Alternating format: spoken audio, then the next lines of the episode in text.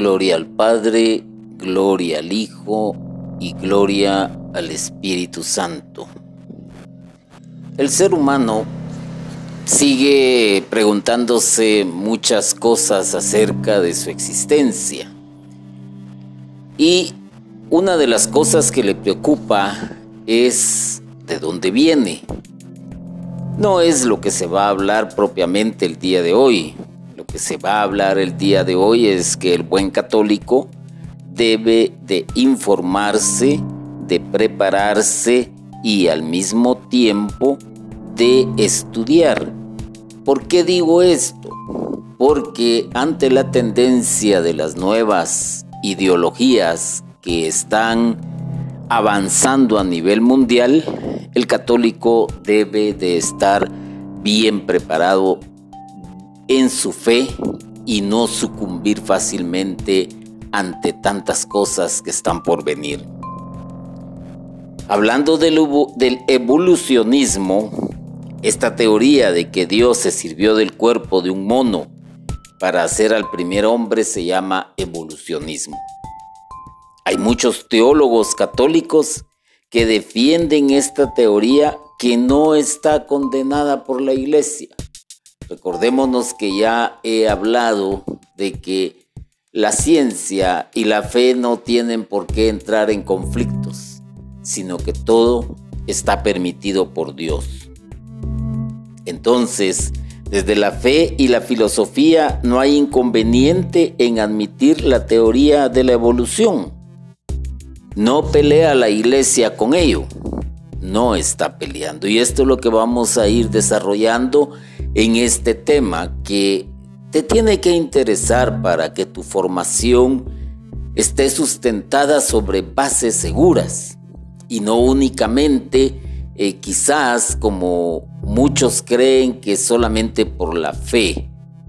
El buen católico tiene que tener también bases científicas porque le va a tocar a veces estar frente a personas que son muy materialistas, otros que son ateos y otros que son racionalistas. Dios ha puesto leyes en la naturaleza que evolucionando conducen al cosmos que hoy conocemos. Esas leyes no se hicieron solas. Esas leyes no son producto de la casualidad. Esas leyes no son producto de la imaginación del ser humano. No, es Dios quien puso las leyes en la naturaleza. Veámoslo de esta manera, como las fichas en el efecto dominó, no hay que tumbar cada una y todos sabemos lo que significa el efecto dominó.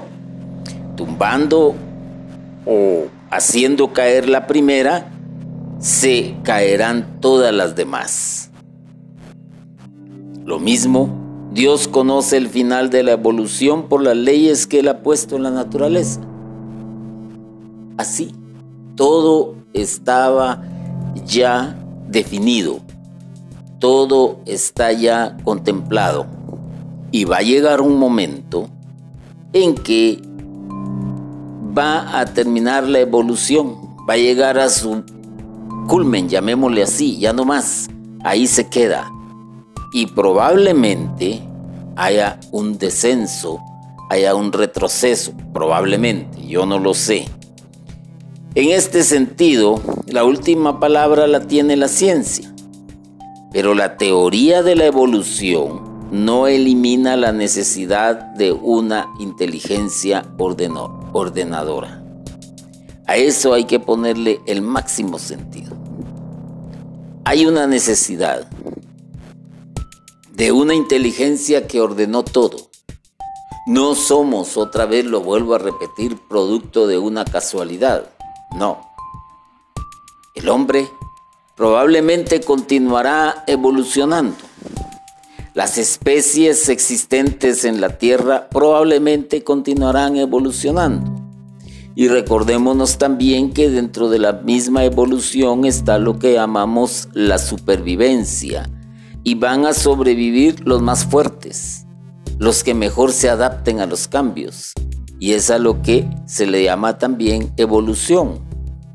La ciencia ha determinado, por así decirlo, de que descendemos del mono y que el mono era, pues su hábitat natural era el árbol. Ahora la pregunta es de dónde vino el mono. También se habla de que venimos del agua y que éramos peces que aprendimos a sobrevivir fuera del agua. Bien, la pregunta es de dónde vinieron estos peces. La pregunta es por qué la Tierra tiene en su girar 24 horas. Es lo que conocemos como día. Es lo que se tarda en girar sobre su propio eje. La pregunta es, ¿quién le ordenó que girara? ¿Por qué estamos en un lugar privilegiado para que la vida sea posible? La pregunta es, ¿quién puso la Tierra ahí? ¿Por qué existe un sol? ¿Por qué existe una luna? ¿Por qué existe todo lo demás? ¿Y por qué no ha entrado en un caos? Esa es la pregunta. Hay alguien que ordenó todo. Entonces, admitir el orden de este mundo y no preguntar a sí mismo por su causa es como encontrarse un televisor en lo alto de un monte y atribuirlo a la casualidad. Alguien tuvo que poner ese televisor ahí. Alguien tuvo que dejar caer ese televisor ahí. No iba a aparecer el televisor en el pico de la montaña solo porque sí. Nunca. Imposible. Y si eres tú quien lo encuentra, empezará a hacer un montón de deducciones y probablemente termine haciendo una investigación hasta encontrar quién puso ese televisor en lo alto de la montaña. El evolucionismo puede considerarse en el origen del hombre y de toda la creación. Así de sencillo, así de simple. Puede, puede considerarse. Recordémonos, y ya lo dije en anterior ocasión, también de que el universo continúa expandiéndose. El universo continúa, si queremos llamarlo así, seguimos viajando en nuestra Vía Láctea. Donde estábamos hace 10 años ya no estamos. Ahora nos encontramos en otro punto y esto lo ha determinado la ciencia. Tú no lo puedes entender ni comprender porque no sientes el movimiento de traslación ni sientes el movimiento de rotación. ¿Ya? Es algo tan sutil, es algo tan suave, pero que ya en mediciones a la velocidad que gira la Tierra, a la velocidad que se traslada, ah, ya no, ya es otra historia, ya es otro pensamiento. Entonces, el relato bíblico de la creación en siete días puede ser un símbolo de que Dios hizo la creación de modo evolutivo. Eso no te habías puesto a pensar y muchos no lo aceptan. Fíjense que el relato de la creación en siete días para nosotros es un símbolo pero también pudiera ser una gran verdad, pero no podemos manera de demostrar lo que fueron siete días. Recordémonos que mil años para Dios son como un año para los seres humanos. Saca entonces la medida del tiempo partiendo de esa premisa. Pero hizo la creación de modo evolutivo ¿Qué fue lo que apareció primero en el primer día? ¿Qué apareció en el segundo día? ¿Qué apareció en el tercer día? ¿En el cuarto día? ¿En el quinto día? Todo estaba preparado para que el ser humano pudiera vivir. Hablemos entonces desde ese sentido de una evolución. Los textos de la Biblia no tratan de darnos una explicación científica del modo como fueron hechos Adán y Eva, sino algo mucho más profundo. El hombre es obra de Dios y la mujer de la misma naturaleza del hombre. Seres humanos cuando se analiza la etimología de la palabra Adán y de la palabra Eva, le vas a encontrar un sentido más real a esto de la humanidad, a, estos seres de la tierra. Lo que implica y lo que importa es si Adán vino del mono y Eva de la mona, eso no importa. Lo que importa es que hombre y mujer son obras de Dios y no de la propia casualidad. El Génesis es una narración simbólica del origen de la humanidad. No pretendas convertirte en un fundamentalista. Ya dije en anterior ocasión sobre los grandes misterios, los cuatro autores del Génesis y cómo se dividieron estos para hacer esta narración que es de mucho símbolo y que explican a su manera el origen de la humanidad. Recordemos que la Biblia está llena de antropoformismos que hay que saber interpretar. No podemos únicamente dejarnos ir por una fe a ciegas. No, tenemos que tener un conocimiento también científico para ir entendiendo lo que la Sagrada Escritura, lo que Dios nos quiso revelar. Si Dios hubiese querido, no tengas la menor duda en que Él hubiese hecho una amplia historia con datos científicos y paso a paso de cómo Él fue creando todas las cosas. Pero lo que le interesa a Dios es que nosotros sepamos que Él es el creador de la vida. Con la imagen del soplo quiere decir que el hombre recibió de Dios algo que lo convirtió en un hombre. A ese algo nosotros llamamos alma espiritual. Ponle atención a lo que dije, con la imagen del soplo, con el símbolo del soplo. Se está diciendo que el hombre recibió de Dios algo que lo convirtió en un ser pensante, en un ser que podía ser capaz de razonar, en un ser que iba a ser capaz de hablar, de comunicarse.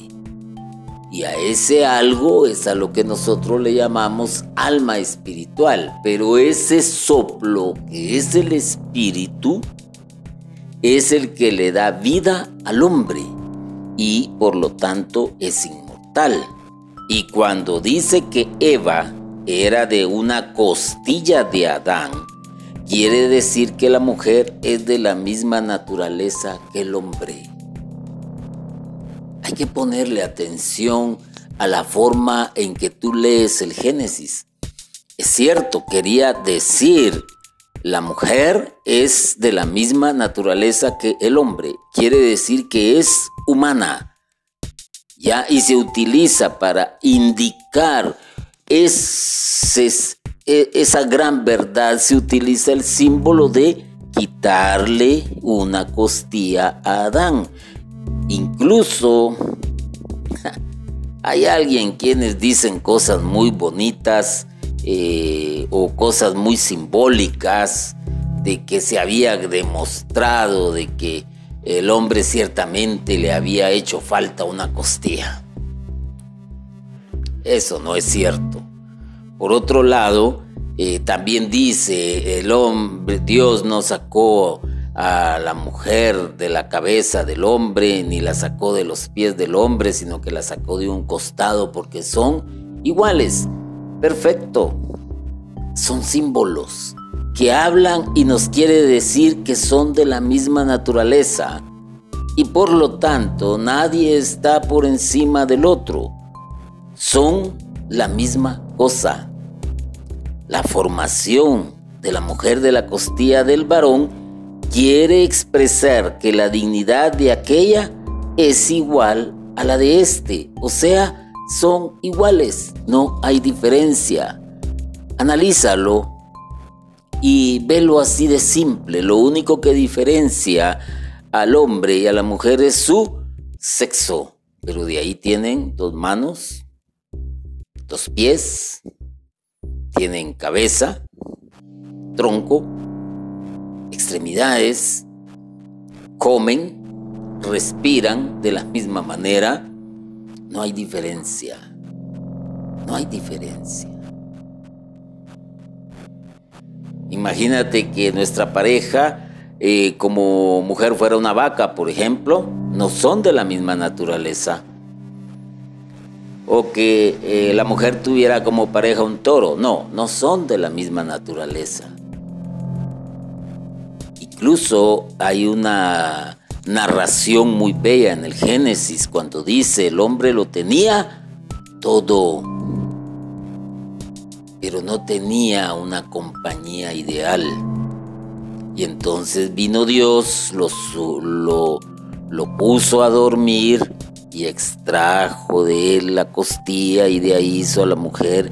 Y este dijo verdaderamente esta es. Ah, entonces se entiende, son iguales y por lo tanto es de donde empieza también o comienza, si así tú lo quieres ver, el desarrollo de la humanidad. Pío XII afirma en la encíclica Humani Generis, Generis, esta fue redactada en el año de 1950, si no me equivoco, sobre la evolución habla. La iglesia deja la doctrina de la evolución como una cuestión abierta mientras las especulaciones se limiten al desarrollo del cuerpo humano a partir de otra materia viviente ya existente. Es algo que se tiene que leer. Y a ti que me escuchas y que te gusta aprender, eh, es bueno que tomes nota. La encíclica se llama Humani Generis. Humani Generis y habla sobre la evolución. Sería bueno que la consigas si no la tienes o que la busques en, internet y que esta la escribió Pío XII. Y ahí vas a enterarte de otras cosas que es necesario que te enteres. Es posible que el hombre y el mono actual vengan de un tronco común pero aunque el cuerpo del hombre pueda venir por evolución de un mono antropomorfo, no por eso vamos a decir que el hombre es un mono desnudo. Hay que ponerle atención a eso también. Aunque es posible que el hombre y el mono actual, nosotros, tú, yo, vengamos de un tronco común ¿Ah? Ala, ponte a pensar en esto. Tú miras, por ejemplo, las especies animales y te vas a dar cuenta que entre los gatos, que la ciencia los ha tipificado como felinos, el tigre, el gato común, el gato silvestre, el lince tienen muchas similitudes y por lo tanto podrán venir de un tronco común. Pero ojo, no por eso vamos a decir que el tigre es un gato doméstico y que el gato es un tigre. No, es totalmente diferente. son especies totalmente diferentes. Mono es mono y hombre es hombre. También la gallina procede de un huevo. Y no decimos que la gallina es un huevo con plumas. Ponle atención a eso. A veces eh, los grandes ateos nos quieren confundir en nuestra fe. A veces los grandes estudiosos, entre comillas, científicos nos quieren confundir también con, en nuestra fe. Pero si el católico no se prepara por pereza o porque cree que está bien como está, eh, permítame decirle, hermano y hermana, que usted está viviendo en un mundo de fantasía o en un mundo paralelo al existente. La realidad es una y no hay manera de evadirla. Tenemos que enfrentarnos sabiamente y científicamente, pero con la fe bien cimentada a todas estas situaciones que nos pueden resultar a veces avasallantes si no tenemos los conocimientos necesarios. Hay algo que también de esto se habla bastante, quién fue primero, el huevo o la gallina. Y, de una manera pues u otra te pone y te hace pensar. Entonces, en este sentido, la gallina es gallina y el huevo es huevo. Y hasta que el huevo sea incubado y rompa el cascarón la cría que está dentro, ya porque la gallina hizo su trabajo, podrá nacer un gallo o podrá nacer otra gallina, pero el gallo será gallo, ¿ya? Y la gallina será gallina y cuando gallo y gallina pues tengan por su propia naturaleza que buscar el método de procreación natural, tendrán huevos. El hombre es mucho más que un animal. Prescindir de la vertiente espiritual del hombre es una visión equivocada de lo que realmente es el hombre, porque el hombre es espíritu el hombre está en el lugar más alto de toda la creación. El hombre fue hecho a imagen y semejanza de Dios. El hombre tiene el soplo de Dios.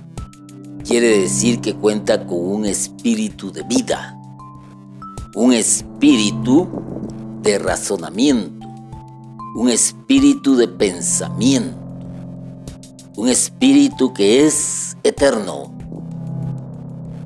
que es la imagen de Dios que es eterna. Así que el hombre es algo más que un simple animal. En el hombre hay un alma espiritual que no puede venir por evolución de la materia, sino por creación de Dios. He ahí la primera gran diferencia. El espíritu no evoluciona. El espíritu es la perfección. Porque Dios es perfecto. Recordémonos lo que dice las sagradas escrituras acerca de lo que es el espíritu. El espíritu no puede actuar libremente a causa del pecado del ser humano y lo puede llegar a entristecer, lo puede llegar a opacar porque no le da la libertad. Ya. Recordémonos también lo que sucedió con Adán y Eva. Hombres para pareja le voy a decir de esta manera, para vivir eternamente en el paraíso. Tenían el Espíritu de Dios, pero ¿qué sucedió? Lo opacaron, lo obviaron, lo hicieron a un lado, dieron lugar al pecado y por lo tanto tuvieron que morir físicamente, que es como nos encontramos hoy en día. Pero tanto el espíritu de Adán como el espíritu de Eva son eternos y estarán esperando el momento en que llegue la resurrección, la resurrección final. El hombre es algo más que el resultado de una evolución biológica. Esa es la realidad.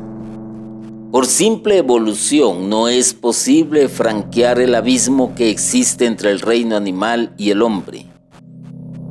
No es posible con las solas fuerzas naturales. Ningún animal pudo evolucionar y llegar a un grado de perfección tal que le permitiera salir del círculo de la especie animal y entrar en el de la especie humana.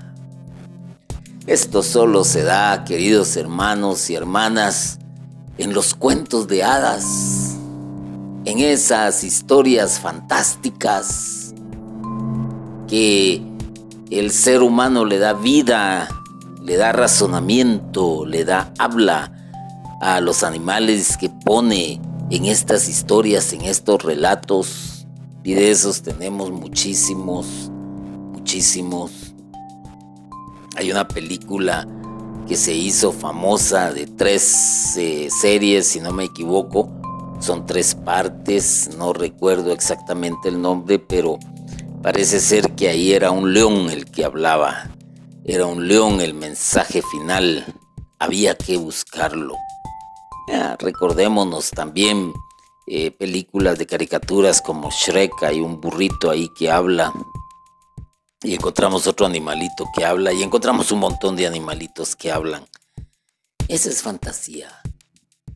El hombre, o el animal más bien dicho, no ha podido entrar a la especie humana, ser parte de la especie humana por el simple hecho de la evolución. Tengamos cuidado entonces cuando hablamos de estos temas. El primer hombre no es, ni pudo ser, el resultado supremo de una evolución animal, sino un ser que existe porque Dios lo creó. Así que olvidémonos del mono, dejemos en paz al pobre mono. Es cierto, podríamos decir algo más. Y esto es también como un ejemplo, no es algo que esté aceptado, no es algo científico, pero yo te podría decir lo siguiente. El hombre era un ser perfecto, perfecto. En el paraíso, a causa del pecado, fue echado del paraíso no podrías, no podía ser eterno. Y ese mismo pecado lo transformó y tuvo que ir evolucionando hasta ir adquiriendo otra vez conocimiento. Recordémonos con qué fueron vestidos. No olvidemos eso. Recordémonos que le dijo Dios al hombre, con el sudor de tu frente labrarás la tierra y a la mujer le dijo, con dolor parirás a tus hijos. Tenía que el hombre deformarse a causa del pecado e ir transformándose nuevamente. Esa es una teoría también. Pero ponle atención eh, a esto. Dios está en el origen del hombre y sin su acción especialísima, el hombre no hubiera llegado a existir.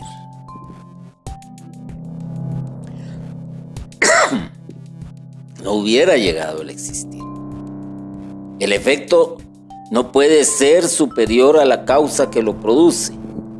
De una piedra no puede salir una flor hace falta una semilla. La semilla tiene vida, la piedra no. Así es. Nadie da lo que no tiene. Y Dios es vida. Por eso Jesús dijo, yo soy la vida, la verdad y el camino. Cuando se empieza a profundizar en la filosofía cristiana, le voy a decir así, en las palabras de Cristo y se les comienza a poner la atención de vida, vamos a encontrar que Él es la vida, que Él es el camino y que Él es la verdad, no hay otra. El camino hacia el regreso y el volver a la vida, a la vida eterna que el mismo hombre despreció a causa del pecado. Si yo solo tengo 500 dólares, 500 colones, 500 lempiras, 500 pesos, 500 quetzales en el bolsillo, ten por seguro que yo no puedo darte mil. Tenlo por seguro. Es imposible. Es más que imposible. Solo puedo darte lo que tengo.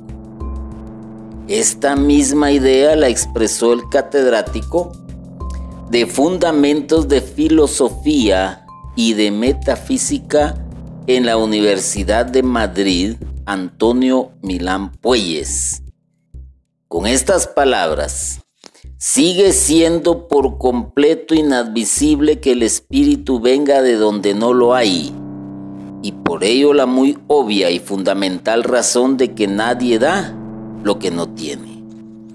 Que lo espiritual es producido por la materia, desde el punto de vista de la lógica, es, es inadmisible no se puede aceptar. Si el alma no puede venir de la materia, su existencia solo se explica por la intervención creadora de Dios. Por eso Jesús también decía, escuche el Espíritu lo que el Espíritu tiene que decir. Interesante, ¿no? Solo el espíritu puede escuchar al espíritu. Solo el hombre puede escuchar al hombre. Solo la materia podría escuchar a la materia. Pero esto va más allá de lo comprensible, va más allá de lo lógico, va más allá del razonamiento humana, del razonamiento humano que las almas son inmediatamente creadas por Dios es un punto de vista que la fe católica nos impone. Aunque suene feo decir imponer, porque hoy a todo, todo nos molesta, ya somos susceptibles a todo. Pero la verdad es que con el hombre como parte también co creadora, llamémosle así, es el que transmite vida a otro ser humano. Y en ese momento, Dios pone el espíritu de vida en el nuevo ser humano. Pío XII añade en su encíclica Humani Generis, o Generis, perdón, la fe católica manda defender que las almas son creadas inmediatamente por Dios. Pero admite que para formar el cuerpo del primer hombre pudo haber utilizado el cuerpo de un mono antropomorfo sin forma. Aquí es donde empiezan los dolores de cabeza. Aquí es donde ya entramos a lo plano de lo que es el misterio de la creación. La Sagrada Escritura nos dice que Dios tomó al hombre y lo formó de él, la tierra. Y también la simbología de tierra eres y en tierra te has de convertir. Ya, pero aquí nos dice también, pero admite que para formar el cuerpo del primer hombre pudo haber utilizado el cuerpo de un mono antropomorfo, sin vida, sin razonamiento. Y eso se queda abierto para un estudio más profundo, pero no por eso vamos a descartar de que la creación viene de Dios y que Dios es el creador del ser humano y por lo tanto de la vida. Hace tiempo, ya muchos años, la iglesia recibió con recelo la teoría evolucionista, no por culpa de Darwin, padre de la teoría que era creyente y aceptaba a Dios como autor de las leyes que rigen la evolución, como hoy admitimos. Fue por culpa de Ushley, que era materialista y excluía a Dios del proceso evolutivo, haciendo de la evolución una nueva religión. No se pelea con Darwin, se pelea con el otro porque Darwin era creyente,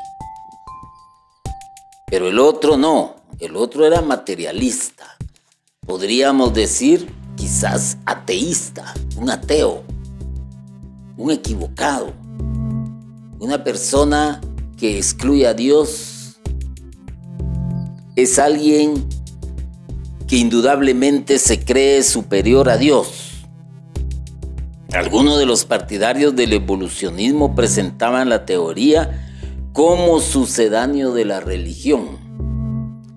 Charles Robert Darwin, 1809-1882, año en que falleció, empezó la carrera eclesiástica, aunque después la dejó para dedicarse a su pasión.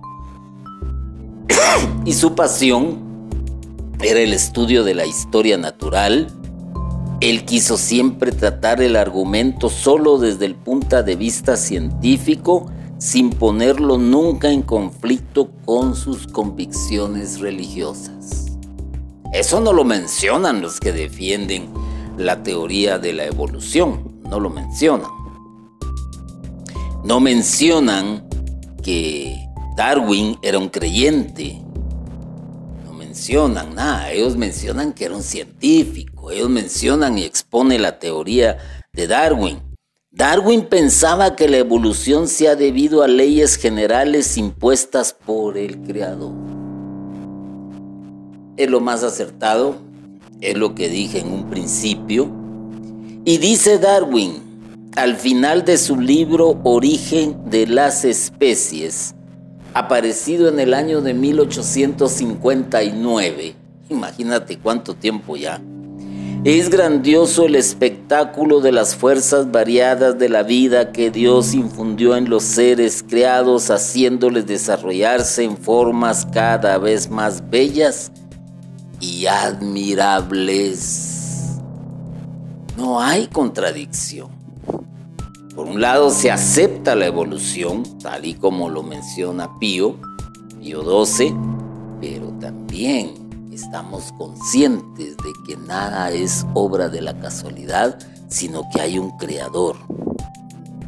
Darwin escribe a Marx en 1880 rechazando la dedicatoria de la edición inglesa de El Capital por su materialismo.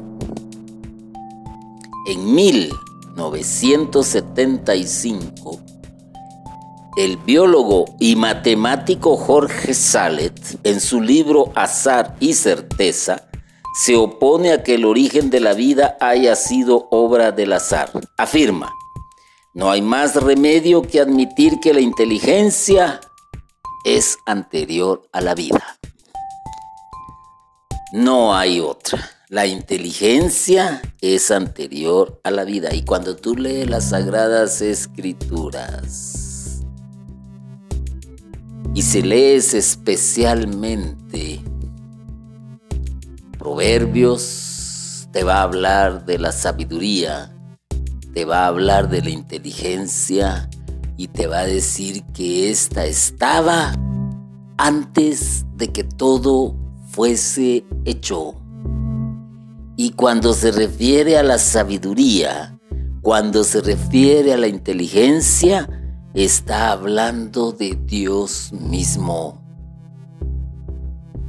Interesante. Y Luis Villa, Villaetón, biólogo, profesor y decano de la Facultad de Medicina de Montpellier y miembro de la Academia de París, ha escrito, la tesis evolucionista es absolutamente incapaz de explicar el origen de la vida. La palabra creación, que fue eliminada del lenguaje biológico, debe volver para explicar el hecho indudable de que el mundo nos ha dado como un conjunto coordinado y planificado. ¿Qué mejor? ¿Qué mejor que grandes científicos se encuentren ante un muro que es inescrutable, que no se puede derribar y que esto nos explica de que hay un creador antes de cualquier pensamiento humano de cualquier pensamiento científico. No vaya a ser que suceda como dijo aquel astronauta que viajando al espacio y cuando regresó y le preguntaron, y él contestó de una manera, no he visto a Dios. Imagínate eso. Quería encontrar a Dios con los ojos humanos. Quería encontrar a Dios con ojos materialistas, a pesar de toda la inteligencia que le fue dada, a pesar de tener el privilegio de ser un astronauta, un ser humano que pudiera salir al espacio y contemplar otra parte de la maravilla de la existencia de todo cuanto existe desde otro punto de vista, y sin embargo se atrevió a decir, no vi a Dios. Y es lo mismo que Jesús dice, el hombre tiene que hacerse como niño, como niño, para entender la creación, para entender la vida, para entender la existencia de Dios en su vida la existencia de Dios en todo cuanto nos rodea y al final tener que aceptar que ciertamente venimos del vientre de una mujer a la cual llamamos mamá,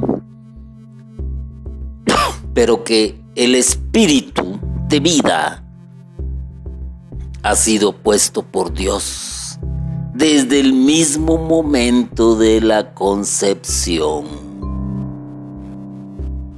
No hay que cerrar los ojos a esta realidad.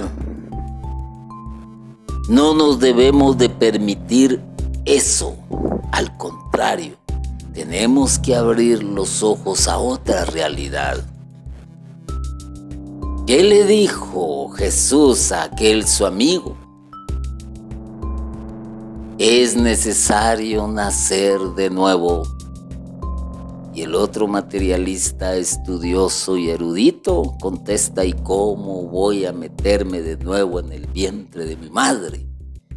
Y Jesús viene y le dice, momento, el que no nace del agua y del espíritu, ah, se entiende, el católico, el cristiano, tiene que nacer del agua y del espíritu para poder entender más allá de lo que su propio conocimiento limitado le permite conocer.